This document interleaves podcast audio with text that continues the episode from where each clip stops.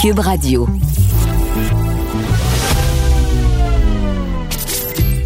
Caroline Saint-Hilaire.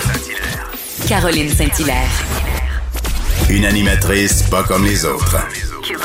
Cube Radio.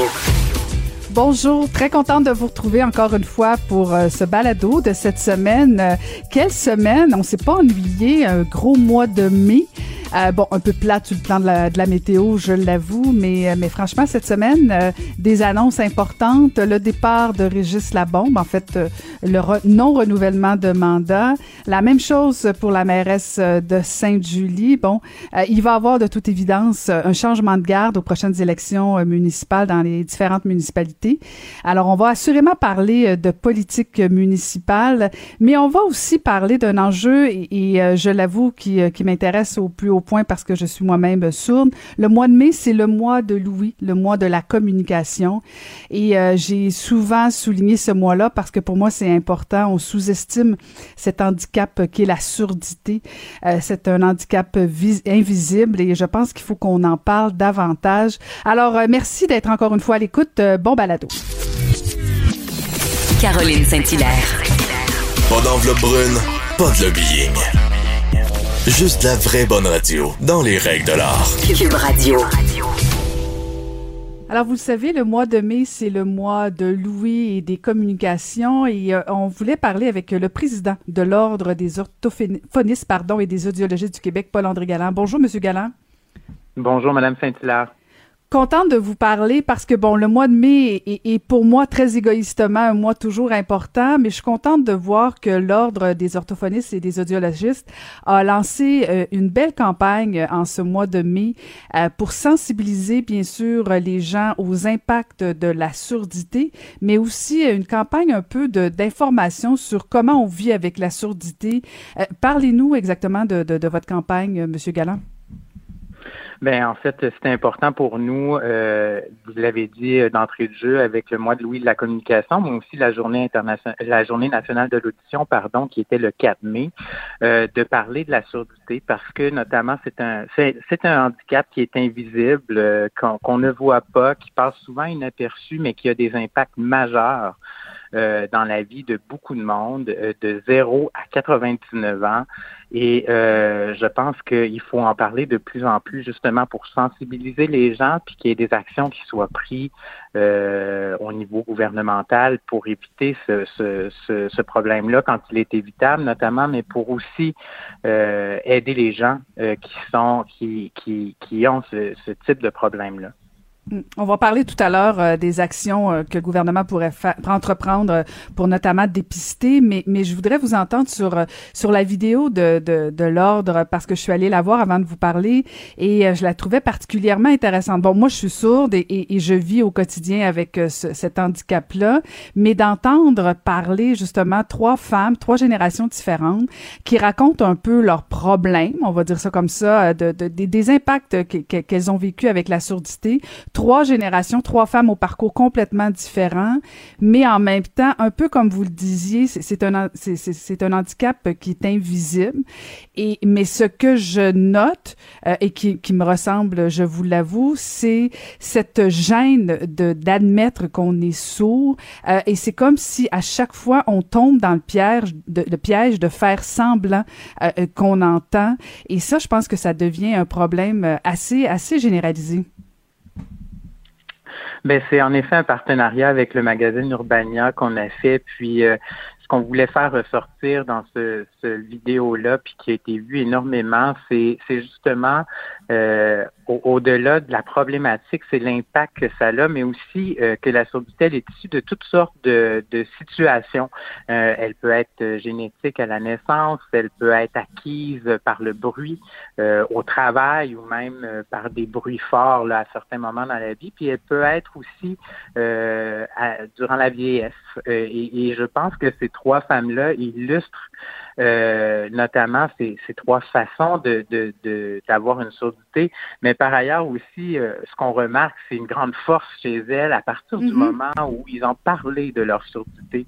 Euh, puis ça, c'est drôle parce que vous dites ça parce que j'étais en, en, rencontre la, à la Journée nationale de l'audition avec un groupe de, de, des groupes de personnes sourdes, puis ils disaient la pandémie, ce que nous, ça nous a permis, ça ne nous a pas donné le choix. On a été obligés de, de dire qu'on a une surdité parce qu'avec les masques et tout ça, euh, on n'y arrivait pas. Donc, il a fallu qu'on sorte un peu de, de cette peur-là de dire qu'on a une surdité.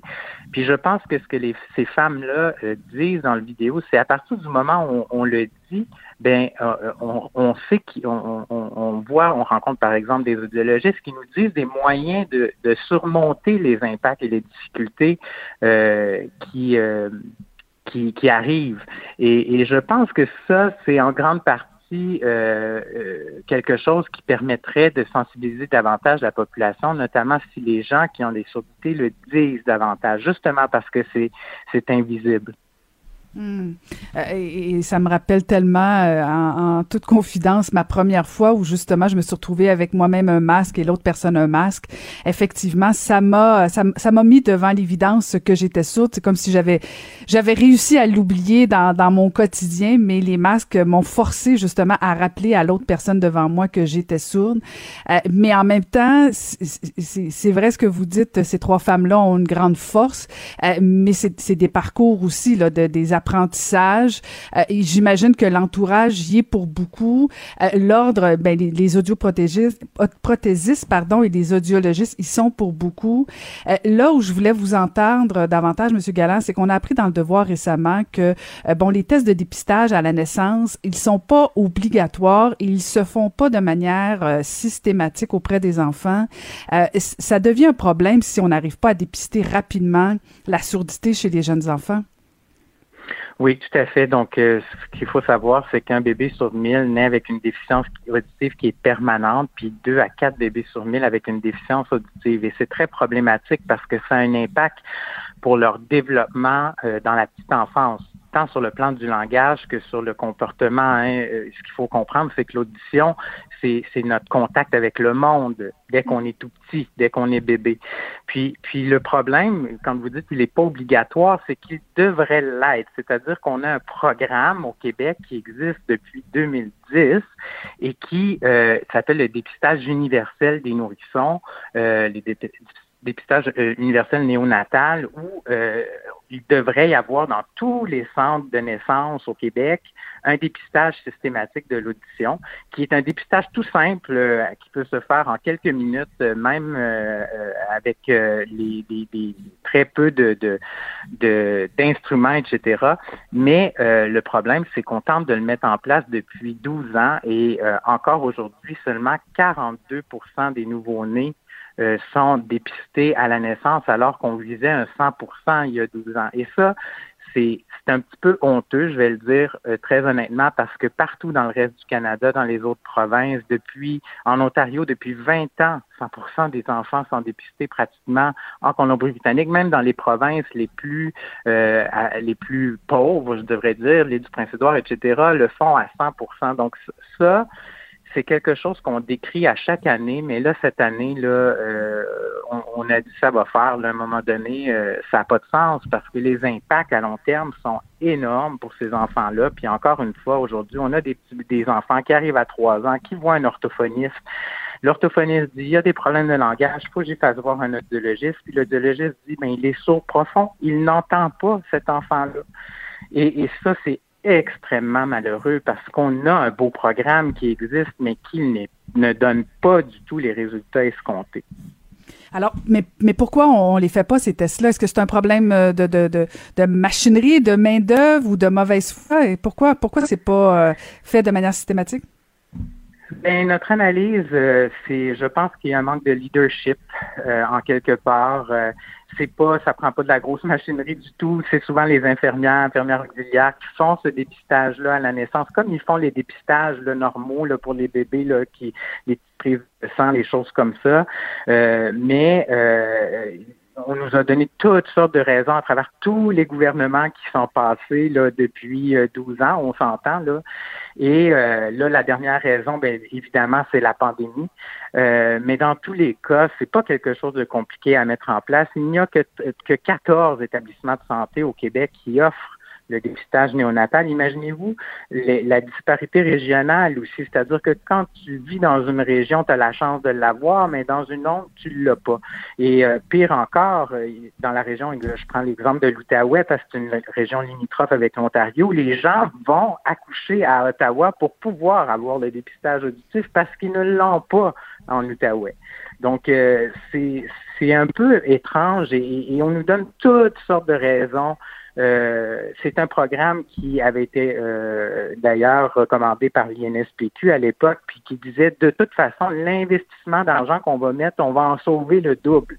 Euh, parce qu'on va éviter des troubles d'apprentissage, des troubles de langage, des troubles de développement à la petite enfance je, je, je, je, signe en bas euh, quand vous voulez, Monsieur Galland. Je, je comprends tellement parce qu'en fait, il y, a des gens qui vont se dire, ben voyons donc, les parents peuvent s'en rendre compte euh, qu'un enfant est sourd, mais c'est pas toujours évident, c'est pas toujours le cas. Euh, et plus on prend tard, vous corrigez-moi si je me trompe là, mais plus on prend tard un enfant qui qui, qui, qui est sourd, ben ça devient encore plus difficile et le rattrapage, non seulement vous l'avez bien dit au niveau du langage, mais même au niveau de la personnalité, parce que souvent des enfants qui sont sourds euh, sont davantage renfermés, plus isolés, et donc ça devient effectivement euh, beaucoup plus important comme rattrapage à faire. Euh, mais que, que répondriez-vous là, parce que c'est vous le spécialiste plus que moi, au niveau des parents, c'est pas si évident pour un parent de détecter cette surdité-là chez son enfant? Non, puis on peut pas mettre, euh, on peut pas mettre la, la faute sur les parents. C'est vrai que c'est difficile à détecter. Puis dites-vous, contrairement à ce qu'on peut penser, que 90% des enfants qui naissent avec une surdité sont issus de parents entendants. Donc, euh, euh c'est pas des parents nécessairement qui sont sensibilisés à la surdité. Donc, euh, euh et, et, des fois, ben les, les, gens vont chez le médecin, chez le pédiatre, puis on dit ben attendez, ça va venir, ça va débloquer, il y a des choses.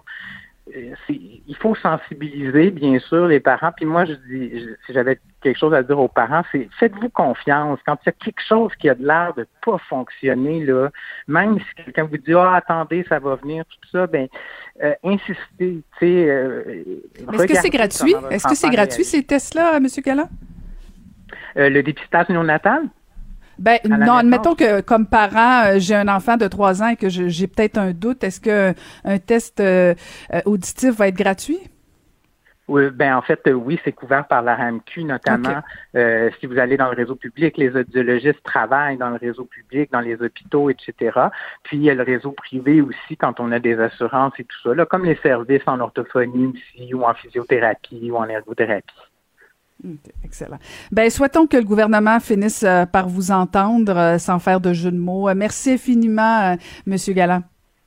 Bien, c'est moi qui vous remercie de vous intéresser à ce sujet-là. Merci beaucoup. Ça fait plaisir. Merci beaucoup. C'était Paul-André Galland, qui est président de l'Ordre des orthophonistes et audiologistes du Québec. Alors, n'oubliez pas, le mois de mai et le mois de Louis et le mois des communications.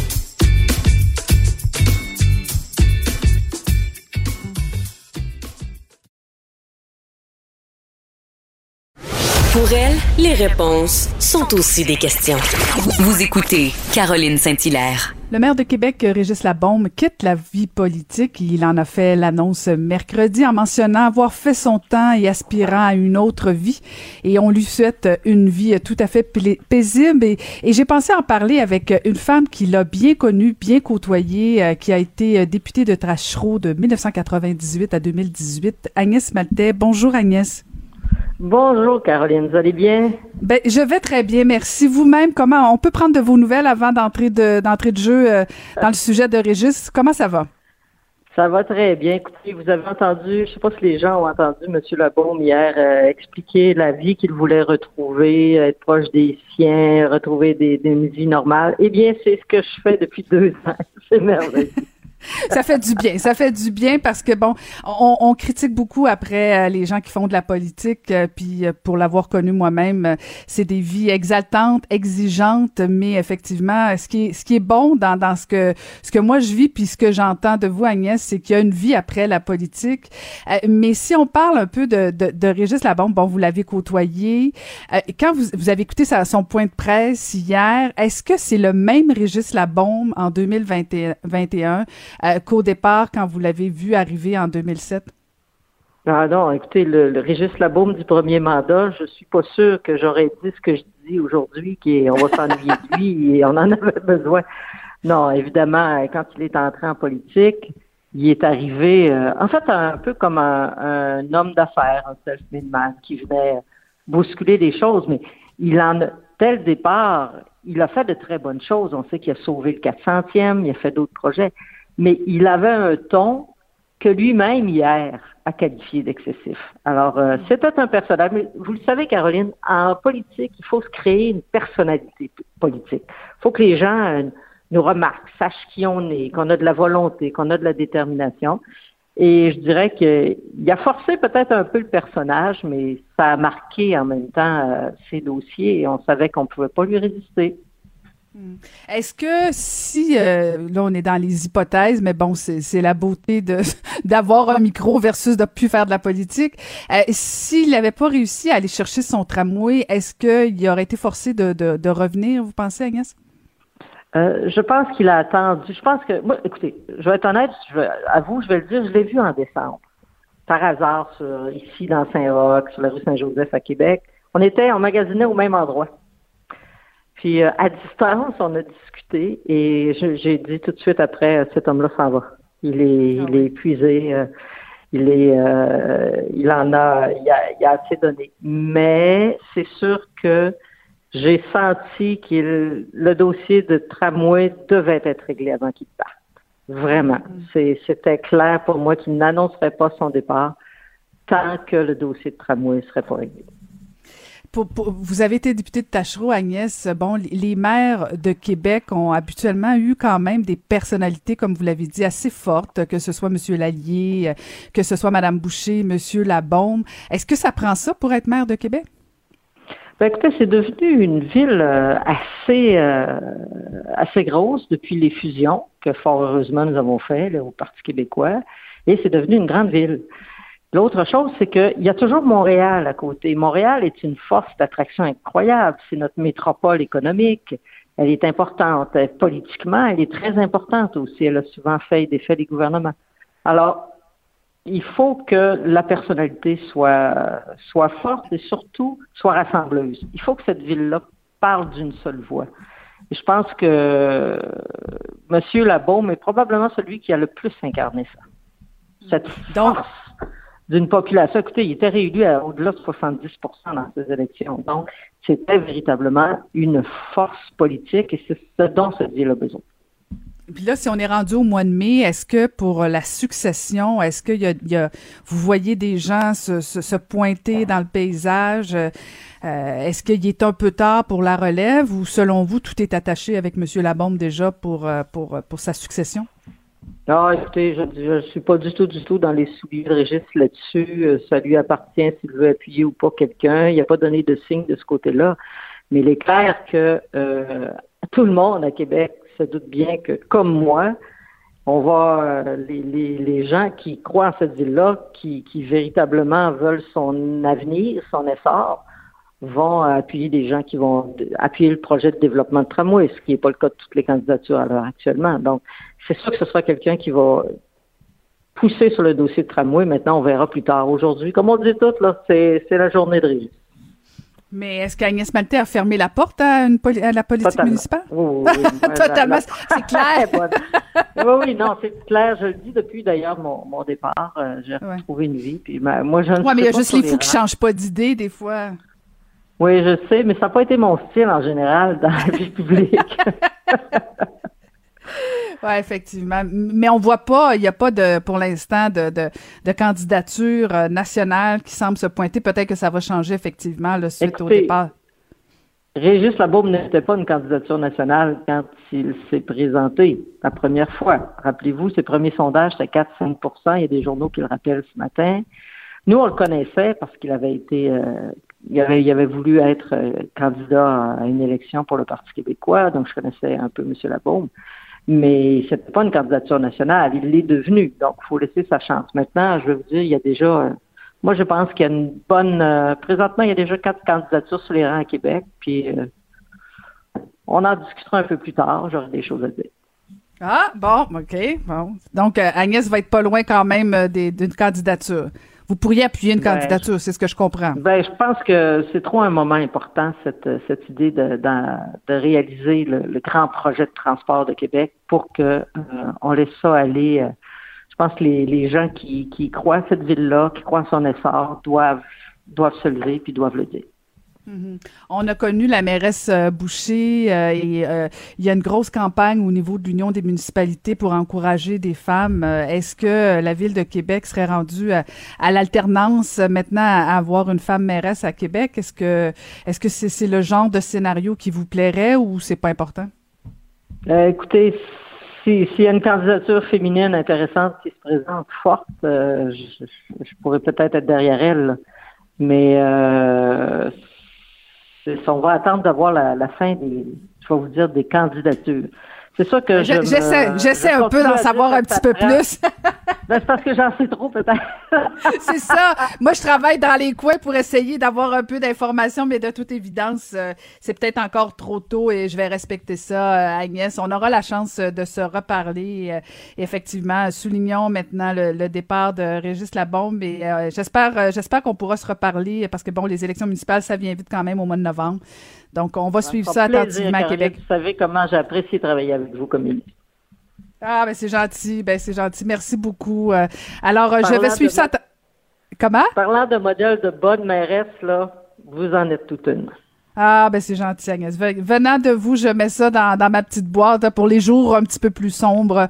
Et ces temps-ci sont nombreux. Et comment vous gérez ça, la pandémie, Agnès, de votre côté? Ah, bien, euh, un peu comme tout le monde. Là, j'ai suivi et je regardais les, les, humeurs des gens, puis je suis dans le même mood. Là, j'ai hâte que ça finisse. Je me suis fait vacciner dès que j'ai eu ma chance parce que je veux, je veux qu'on retrouve une vie normale. Voilà, j'ai, j'ai hâte de pouvoir de passer à autre chose, de, de, voir les neveux, les nièces, de voilà, ma famille. Sentiment je m'ennuie de mon monde.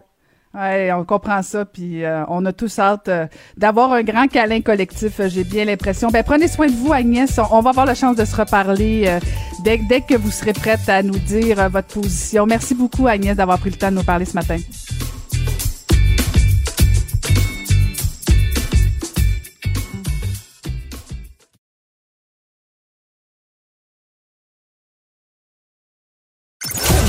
Ancienne mairesse de Longueuil, l'actualité. Vous écoutez Caroline Saint-Hilaire, Cube Radio. On va parler politique avec euh, Marc-André Leclerc. Bonjour Marc-André. Bonjour Caroline. Bon, grosse annonce cette semaine. Euh, le maire de Québec, finalement, euh, a, rompu les rumeurs et il annonce qu'après 14 ans, c'est fini. Il va prendre sa retraite de la vie politique. C'est une bonne ou une mauvaise décision, selon toi? Je pense que pour lui, pour M. Labon, je pense que c'est une bonne décision. Euh, je pense qu'il a évité de ce qu'on appelle en politique de faire le mandat de trop. Euh, je pense que pour lui, ça aurait pu être dangereux le prochain mandat et le présentement vraiment d'arrêter à ce moment-ci. Je pense que c'est une bonne décision pour lui.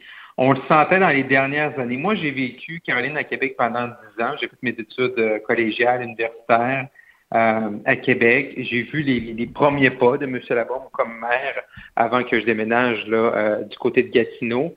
Et euh, quand on regarde M. Labombe au début, il y a 13-14 ans et aujourd'hui, c'est c'est pas le même homme. Hein. on l'a senti dans les dernières années beaucoup plus irritable. Il y a eu des gros dossiers derrière lui. On se rappelle de, de la tuerie à la mosquée. Donc, il y a eu beaucoup d'événements. Fait qu'on sentait un peu moins pas que la passion, je pense, n'était plus là, mais on sentait qu'il était beaucoup plus irritable, euh, moins, euh, il avait perdu un peu le, côté, euh, son côté qu'on connaissait au début, et qui a fait en sorte que les gens se sont attachés. Si on se rappelle, dans les sondages, il était parti à 3% lors de sa première campagne en 2007 pour remporter la mairie. Donc, non, je pense qu'il part à, un bon moment et je pense qu'il est content. Son tramway va se faire, donc c'est plus facile pour lui de partir à, ce moment-ci dans ces conditions-là.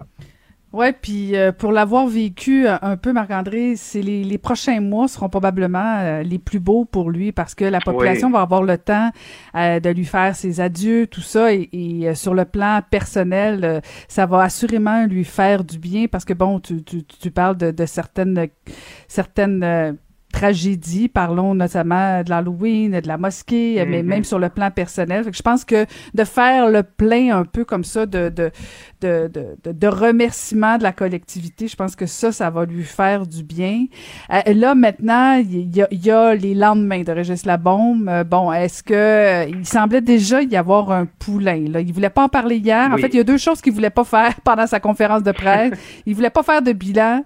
Il y a plein de sujets dont il voulait pas parler. Il voulait pas parler de sa succession, mais en même temps, rendu au mois de mai, ça vient vite, le novembre. Non, effectivement. Bon, effectivement, hier, c'est la journée de son annonce. Il y a juste, il y a juste M. Labaume, je pense, comme politicien, qui est capable de faire ça, euh, de dire aux journalistes, non, ça, on n'en parle pas, pas de suite. C'est euh, incroyable. Oui, incroyable. Il est capable de le faire, puis les journalistes euh, laissent passer ça. C'est pas tous les politiciens qui seraient capables de faire ça, ou qui auraient le, le, le, le gosse de le faire en bon québécois. Euh, mais je pense que, tu sais, je veux dire, on n'est pas, on n'est pas cave à temps plein. On est capable de lire entre les lignes que M. Labaume a euh, un poulain ou un dauphin ou une dauphine. Euh, à partir de ce moment-là, il va nous présenter ça. Il y a beaucoup de rumeurs sur certains noms.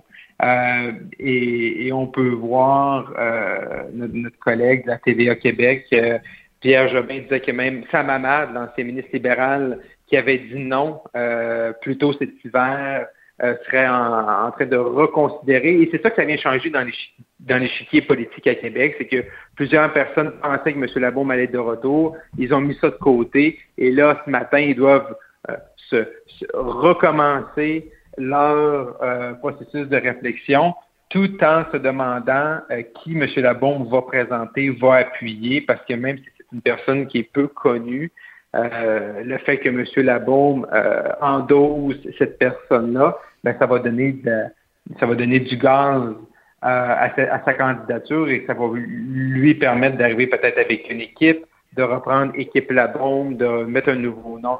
Mais je pense que toutes ces ficelles-là, ce matin, sont déjà ficelées. Puis probablement que la semaine prochaine, il y aura une annonce parce que le temps passe vite.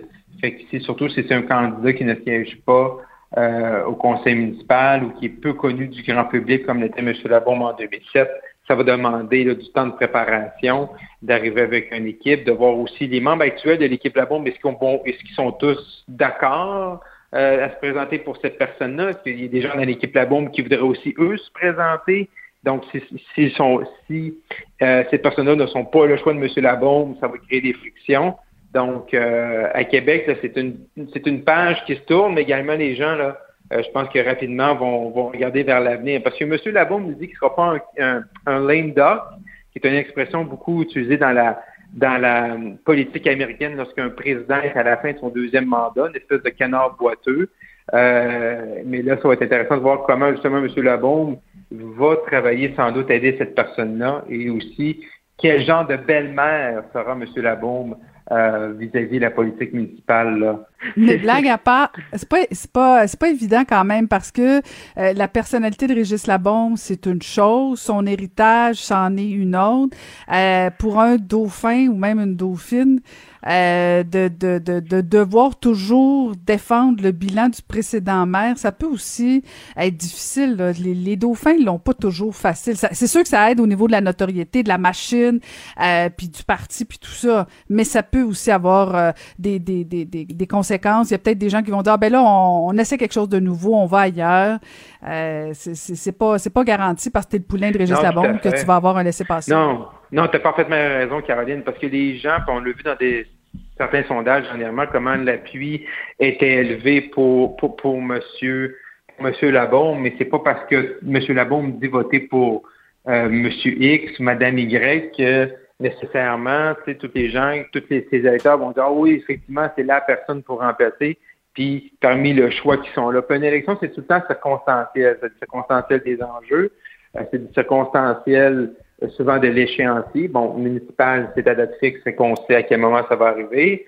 Euh, donc, euh, y, tout ça, tu as raison. Donc, aussi pour M. Labombe, c'est de choisir la bonne personne. Parce que aussi, quand tu proposes quelqu'un comme ça, je vais t'appuyer, ben M. Labombe, là, lui, son mandat va être terminé en novembre, il veut s'en aller, mais si jamais la personne qui recommande sont protégées, ben il se fait, il se fait planter à l'élection, ben c'est sûr que ça va, ça va lui, ça va lui laisser, ça va teinter un peu euh, la façon pour lui de, de partir en, en retraite politique.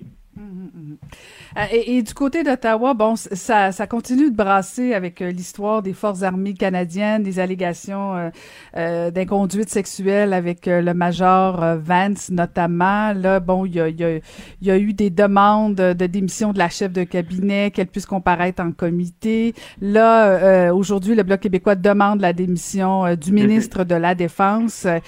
si tu étais conseiller de Justin Trudeau, Marc-André, que conseillerais-tu? C'est qui qui doit partir? Le ministre de la Défense ou sa chef de cabinet? Ah, mais là, c'est ça. C'est là, tout est la question. la question à 100 pièces.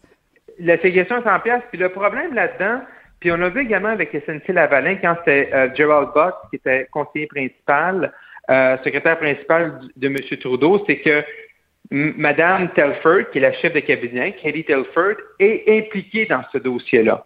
Donc, quand tu es un employé politique et tu dois conseiller ton, ton patron, dans ce cas-là, le premier ministre du Canada, mais tu es également impliqué dans le dossier, tu es, es, la moins bonne personne pour le conseiller à ce moment-là. Et c'est ça qui doit être terriblement difficile pour M. Trudeau. Parce que Mme Telford est là depuis six ans. C'est rare qu'on voit en politique canadienne qu'un chef de cabinet euh, d'un premier ministre dure aussi longtemps. Elle est un allié de, la chefferie de ces deux élections, ces deux victoires. Fait elle, Mme Telford, se retrouve au cœur de l'information. Elle savait pour les inconduites de M. Van, si on fie au témoignage d'il y a quelques jours d'un ancien conseiller du bureau du premier ministre. Et elle, elle doit conseiller le premier ministre sur les actions à faire. Elle était elle-même impliquée. Fait que ça, fait des, ça fait des conseils euh, qui sont peut-être moins bien avisés ou un peu biaisés. Mais à l'aube d'une élection, euh, M. Trudeau doit poser une action et euh, les ministres de la Défense, ils vont devoir trouver le même genre de commun accord que M. Legault a trouvé avec Marie-Ève Proux et va devoir forcer un départ et forcer sa démission parce que présentement, la situation est intenable pour lui parce que les faits étaient connus depuis 2018. M. Sejan le savait, le bureau du premier ministre le savait, mais personne, Caroline, ne dit au premier ministre. Et ça aussi, c'est un autre point. C'est un, pourquoi ils l'ont pas dit? Qui aurait dû lui dire au premier ministre, mais pourquoi ils ne lui ont pas dit? Et après ça, qu'est-ce que M. Trudeau aurait fait s'il l'avait su à ce moment-là? Et ça, c'était posé par les partis d'opposition. Et M. Trudeau ne veut pas répondre à ces questions-là.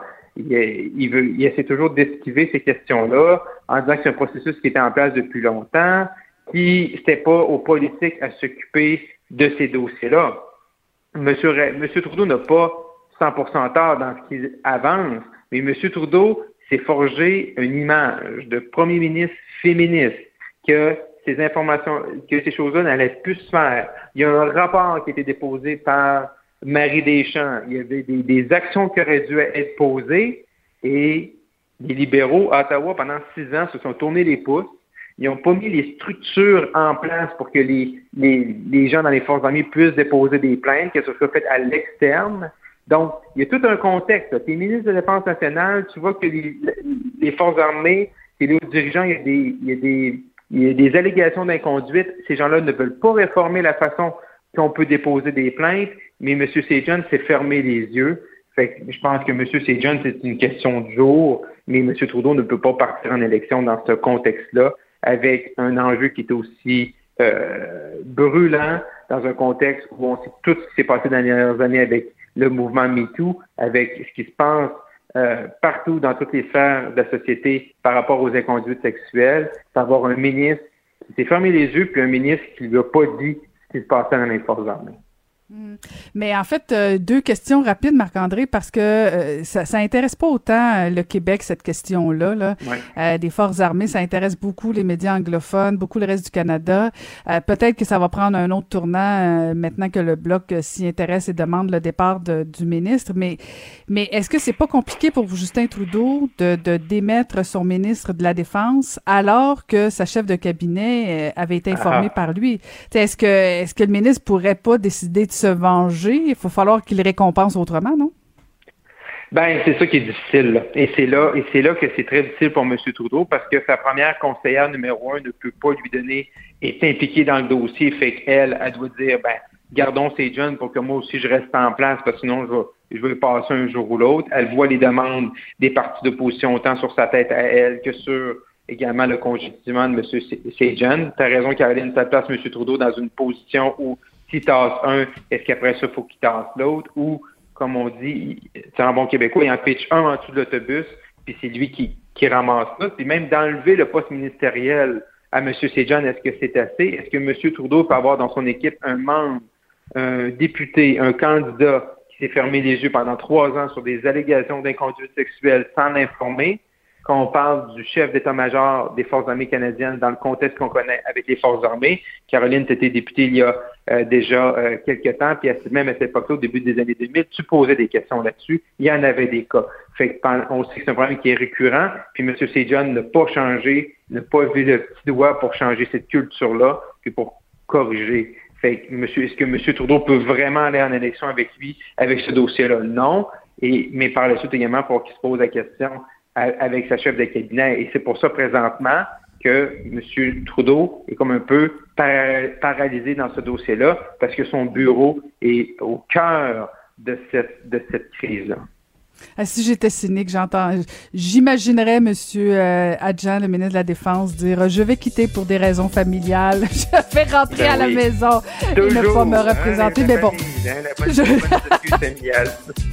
j'aurais la cynique. merci Marc-André.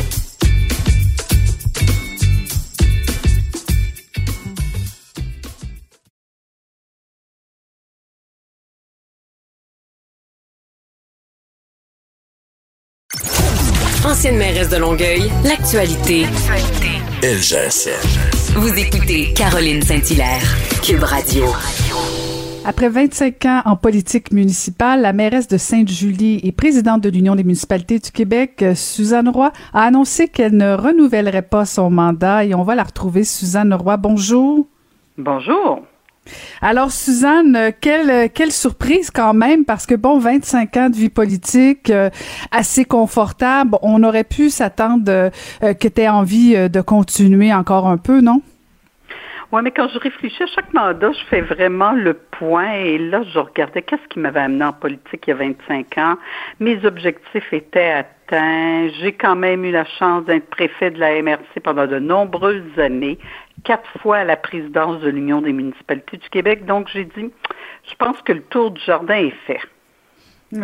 T'avais fait le tour et, une, je lisais un peu partout là, tes, tes fiertés, ton bilan. Bon, euh, ce dont tu étais le plus fier, c'était quand même d'avoir amené euh, un semblant de vie à Sainte-Julie, qui est reconnu, bon, à l'époque particulièrement, il y a 25 ans, euh, comme deuxième banlieue, la, cour, la deuxième couronne. Tu as voulu en faire un vrai milieu de vie où les gens pouvaient travailler, manger, vivre, avoir une qualité de vie. Est-ce que ça, tu dirais que c'est accompli aussi?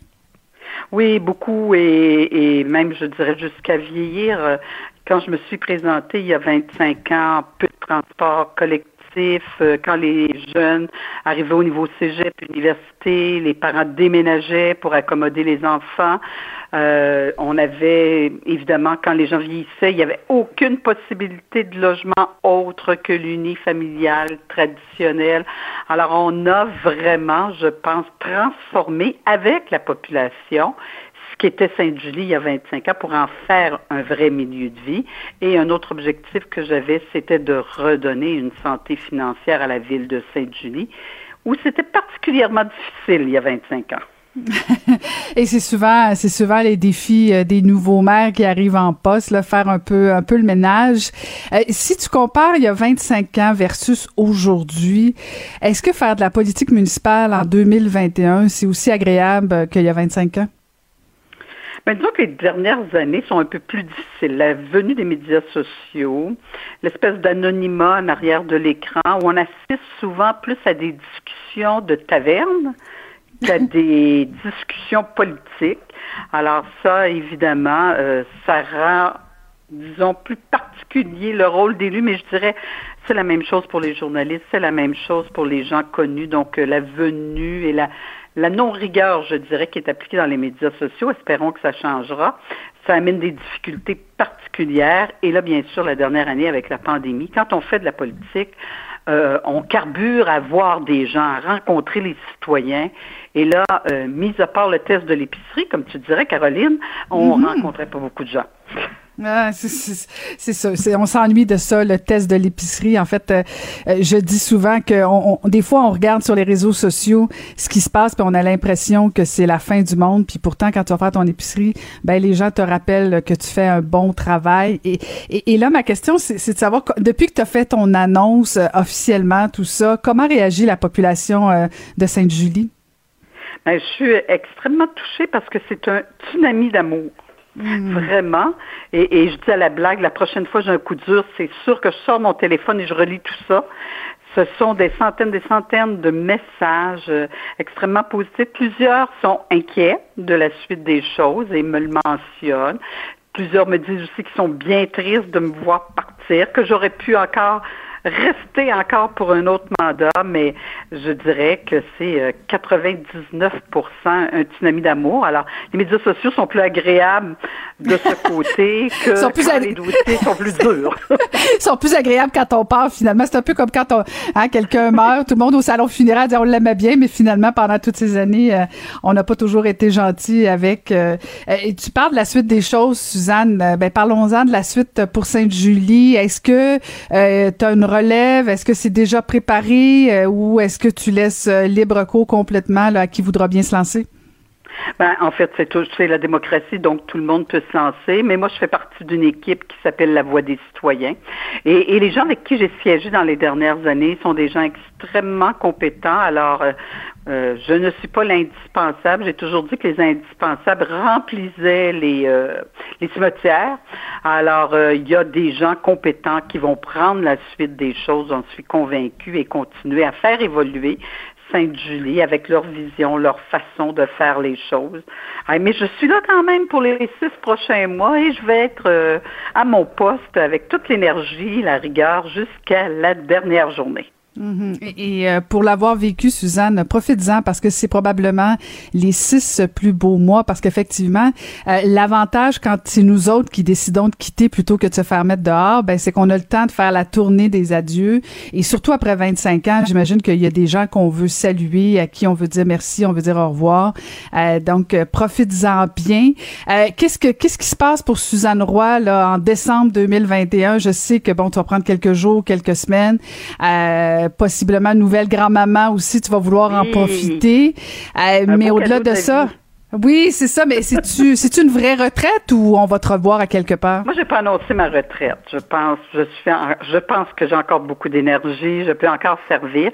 Comment je le ferai, de quelle façon et où je le ferai, j'ai pas de décision sincèrement de prise à ce moment-ci. Je veux vraiment un peu profiter de ma fille qui va venir au monde au mois de septembre, prendre des vacances.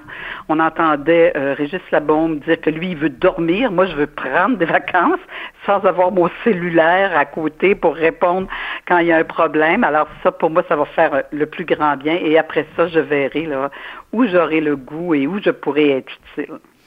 Je connais la réponse, mais j'ai pas le choix de te le demander, Suzanne, et tu me vois venir avec mes gros sabots, euh, parce que bon, il y a certaines rumeurs, certaines personnes qui t'envoient déjà euh, sur la scène québécoise, notamment possiblement avec la CAC. Est-ce que la politique québécoise est quelque chose d'envisageable pour toi ou si, si t'as aucun intérêt? Tout est envisageable. Alors, ça peut être, euh, oui, la politique québécoise, ça peut servir autrement. Alors, c'est sûr que j'ai encore beaucoup d'énergie, mais je veux prendre le temps de bien réfléchir, de bien faire les choses. Alors, euh, et de profiter un peu de, je le mentionnais, de ma petite fille, parce que quand j'ai été élue il y a 25 ans, mes filles avaient un an et trois ans. Alors là, je voudrais prendre un petit peu de temps pour pouvoir me rattraper aussi avant de prendre d'autres décisions. Ben, je pense que tu as le temps en masse. L'élection est juste en 2022. Alors, tu vas avoir le temps en masse, Suzanne. Mais j'ai comme l'impression. que. en politique, Caroline, tu le sais, hein? Je le sais, je le sais. Écoute, mais j'ai pas le choix de faire mon travail, de te poser la question, parce que sinon, je ferais mal ma job et tu m'en voudrais toi-même de mal faire mon travail. Merci, Suzanne. Écoute, euh, bon repos. Euh, merci euh, pour ton engagement, parce que même si des fois, on n'est pas toujours d'accord sur le plan politique, moi, je, je, je salue toujours les gens qui font de la politique et pour t'avoir côtoyé, je sais que tu fais partie de cette race de vraies, vraies personnes qui euh, a à cœur sa population. Alors, euh, je, je, je, te dis merci, longue vie. Et euh, ben écoute, on attend, on attend ton annonce pour le saut dans un autre domaine. ben, merci beaucoup, Caroline. C'était un plaisir. À, bientôt. merci. C'était Suzanne Roy, toujours mairesse de Sainte-Julie jusqu'au mois de novembre et présidente de l'Union des municipalités du Québec.